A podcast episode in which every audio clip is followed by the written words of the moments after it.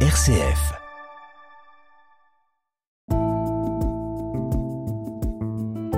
Regard chrétien sur l'actualité.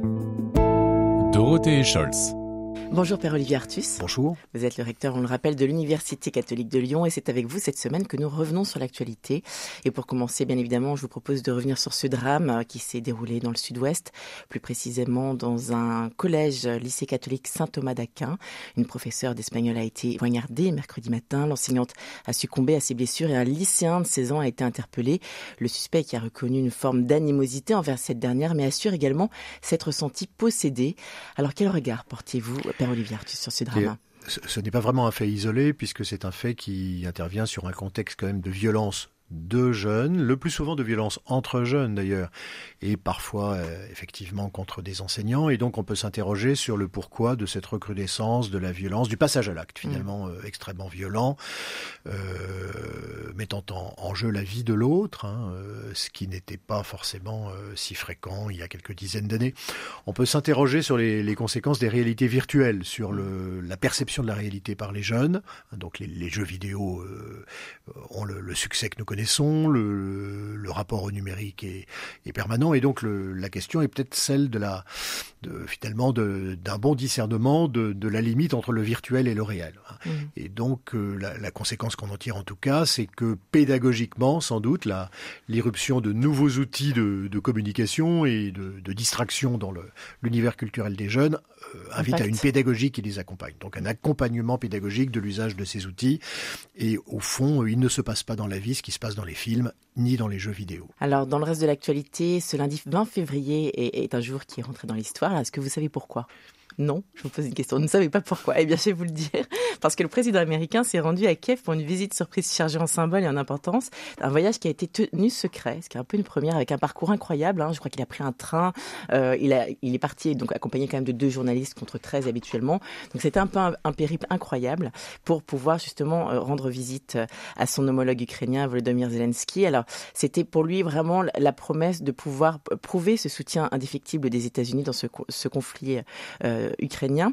Que vous évoque cette rencontre secrète, donc historique Alors, je, dis historique, je rappelle juste que depuis qu'Abraham Lincoln s'est rendu sur les lignes de front à l'extérieur de Washington pour assister aux batailles en Virginie pendant la guerre de sécession, aucun président en exercice n'a été aussi près du combat. C'est aussi pour ça que ce, voilà, ce voyage a été euh, très très largement euh, relayé. Que vous évoque ce voyage?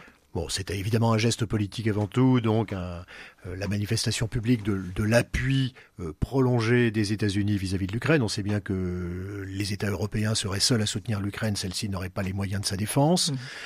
En même temps, bon, l'appui des États-Unis a aussi des limites. On voit bien qu'il y a des types d'armements euh, qui ne sont pas partagés parce que la perspective, évidemment, du conflit ne peut pas être simplement la guerre éternelle. Donc la, la question demeure tout de même comment arrive-t-on à la paix? Ce qui conduit à s'interroger sur les réels objectifs de la Russie. Hein. Que mm. veut vraiment Vladimir Poutine? Euh, Certains font remarquer que dès l'effondrement euh, de l'ancienne Union soviétique, euh, très vite après, deux trois ans après, on a commencé à voir des mouvements euh, de résistance dans un certain nombre d'États périphériques, c'est-à-dire de, de, contestation de, de l'indépendance nouvelle de la Géorgie, euh, de l'Azerbaïdjan, euh, de la Moldavie. Donc il y a la mmh. Transnistrie en Moldavie, euh, il y a l'Ossétie du Sud en Géorgie et l'Abkhazie.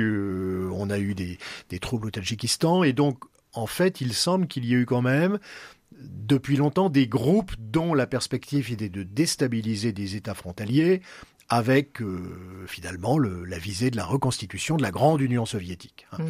Et donc il me semble qu'avec l'Ukraine, c'est ça qui se passe, mais en grand, à une étape supérieure.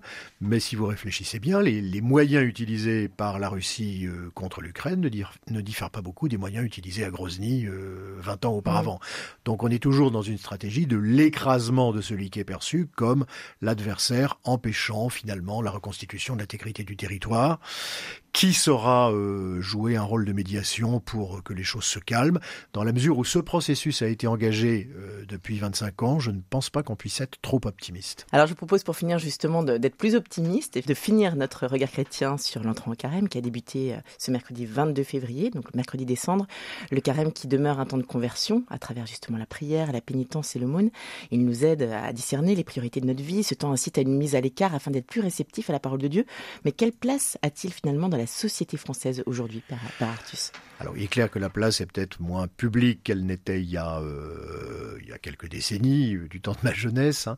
mais euh, quoi qu'il en soit, je crois qu'il faut que nous le vivions de l'intérieur comme un temps qui nous est donné. Voilà, mhm. Un temps qui nous est donné, alors pourquoi faire? D'abord pour relire notre vie, peut-être faire le point, le faisons-nous suffisamment souvent à la lumière de l'écriture, à la lumière de l'écriture et euh, les, textes choisis par la liturgie catholique pour le temps du carême sont magnifiques, et ils nous permettent, dans le Nouveau Testament, de rencontrer le Christ tel qu'il est. Voilà, de la personne de Jésus dans ses choix quotidiens, lorsqu'il exerçait son ministère public en, en Galilée, en Judée, et finalement peut-être que l'invitation simple qui est faite, c'est euh, à tout un chacun. Alors nous, membres de la communauté chrétienne, puis euh, au plus large pour ceux qui veulent, Essayez donc de mettre vos pas dans ceux de Jésus et voyez ce que ça donne. Donc au fond, ne cherchons pas un résultat volontariste de la 16, mais peut-être jouons plutôt la carte de la rencontre personnelle de Jésus. Jésus est une personne prête à rentrer en conversation avec nous, et c'est peut-être cette conversation à laquelle nous sommes invités, nous, les communautés chrétiennes, et nous, euh, les membres de l'humanité au plus large. Est-ce que justement, dans, dans, les crises que nous sommes en train de traverser, ce temps de rencontre n'est pas encore d'autant plus nécessaire pour nous chrétiens et, et au plus large aussi? Alors elle donne en tout cas des, des, critères de discernement qui ne sont certainement pas le, ceux qui sont mis en avant dans la conversation courante mmh. euh, des médias. Voilà, donc Jésus euh, invite quand même à la paix, hein, euh, invite également à donner un sens à la souffrance, hein, c'est-à-dire autrement dit, est-ce que ma souffrance est juste une souffrance pour avoir un gain personnel, un intérêt personnel, ou est-ce que c'est le souci du bien commun, hein, le souci du bien euh, de l'ensemble de la collectivité qui m'amène à accepter ce qu'on appellerait dans une théologie plus classiques des sacrifices. Eh bien, sachez qu'en tout cas, RCF vous accompagne aussi. Si vous avez l'occasion de nous écouter jusqu'au week-end de Pâques, on vous propose une, une programmation spéciale qui nous permet effectivement de, de, vous accompagner dans ce cheminement. Et nous serons donc durant la Semaine Sainte depuis Jérusalem en direct pour euh, de nombreuses émissions, reportages. Donc n'hésitez pas à nous écouter. Merci beaucoup, Père Olivier Artus, de nous avoir éclairé et on vous souhaite un très très bon week-end. Merci beaucoup.